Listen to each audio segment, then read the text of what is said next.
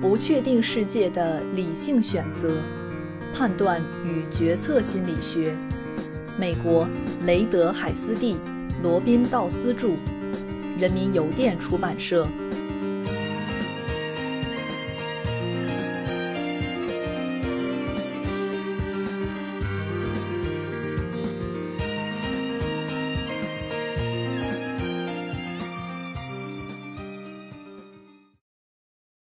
第五章第四节：记忆中的有偏样本。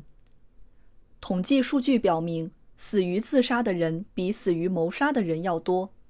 而且，由于人们倾向于把无法确定的案例看成意外死亡，因此自杀和谋杀的实际比率很可能被低估了。单人驾驶时出现的车祸事故中有多少人实际上是死于自杀呢？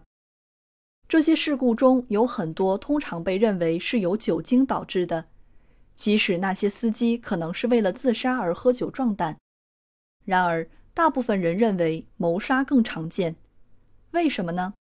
最简单的解释就是谋杀得到公众更多的关注。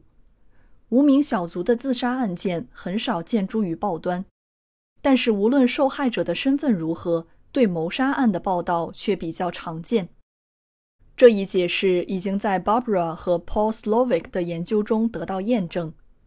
研究发现，人们对各种死因的估计与他们被报道的频率有正相关，并且这种关系独立于实际的发生频率。所以，由飞机事故、鲨鱼袭击、龙卷风、恐怖袭击引起的以及其他得到媒体大量报道的死亡被高估了，而诸如中风、胃癌。家务事故和铅涂料中毒之类的死亡则被低估了。通过体验而获得的信息，在其获得之初就产生了偏差。犯罪事件中由精神病患者引发的比例占多少？由非裔美国人引发的呢？每当一个有过精神病史的人犯下罪行时，特别是暴力罪行，此人曾经进过精神病院的历史就会被新闻提及。但是新闻从不会报道某犯人没有进过精神病院。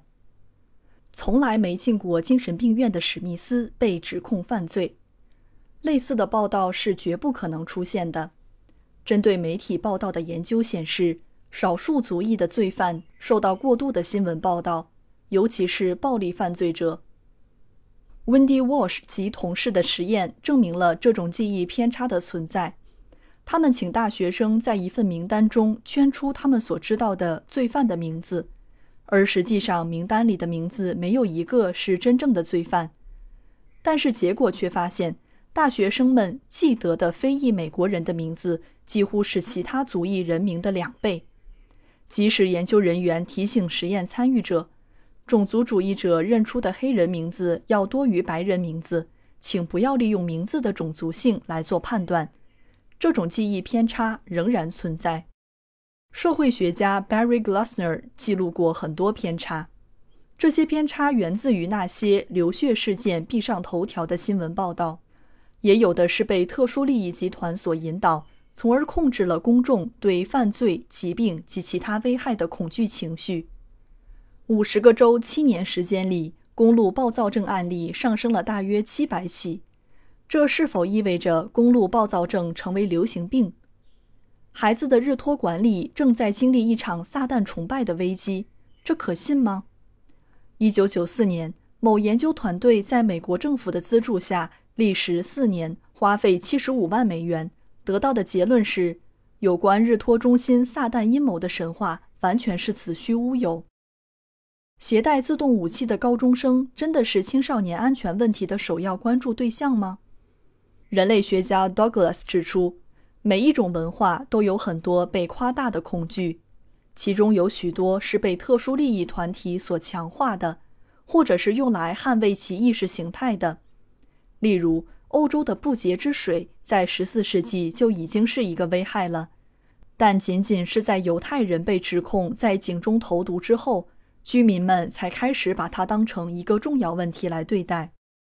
但是。最初的新闻报道并非总是动机不良的，我们都倾向于把反常的特征进行编码和表述。比如住过精神病院的人比没住过的要少，在美国，黑人比白人要少，左利手的人比右利手的人要少，结果就导致这些独特的特征在整个人群中的频率被高估。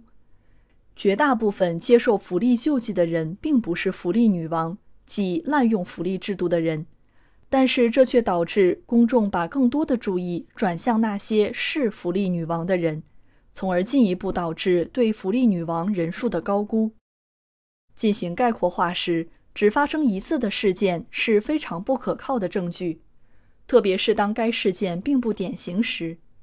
然而，这样的概括化却经常发生，而且事件越凸显，发生的可能性越大。例如，一个非犹太人认为自己被一个或两个犹太商人欺骗了。那么他很容易将这种消极评价概括到整个犹太民族。一个年轻女士跟我说，与皮毛商打交道时，我经历了最可怕的事情：他们抢劫我，烧掉了我托他们照管的毛皮。他们全部是犹太人。但是为什么他选择去仇恨犹太人而不是毛皮商呢？Richard Nisbet 和 Lee Rose 指出。理性的演绎逻辑是一个具体化的过程，即从一般到特殊；而与之相比，归纳逻辑是一个概括化的过程，即从特殊到一般。相对而言，归纳逻辑的可信度会下降，但是我们的所作所为正好与他们的可信度相反，过分归纳而演绎不足。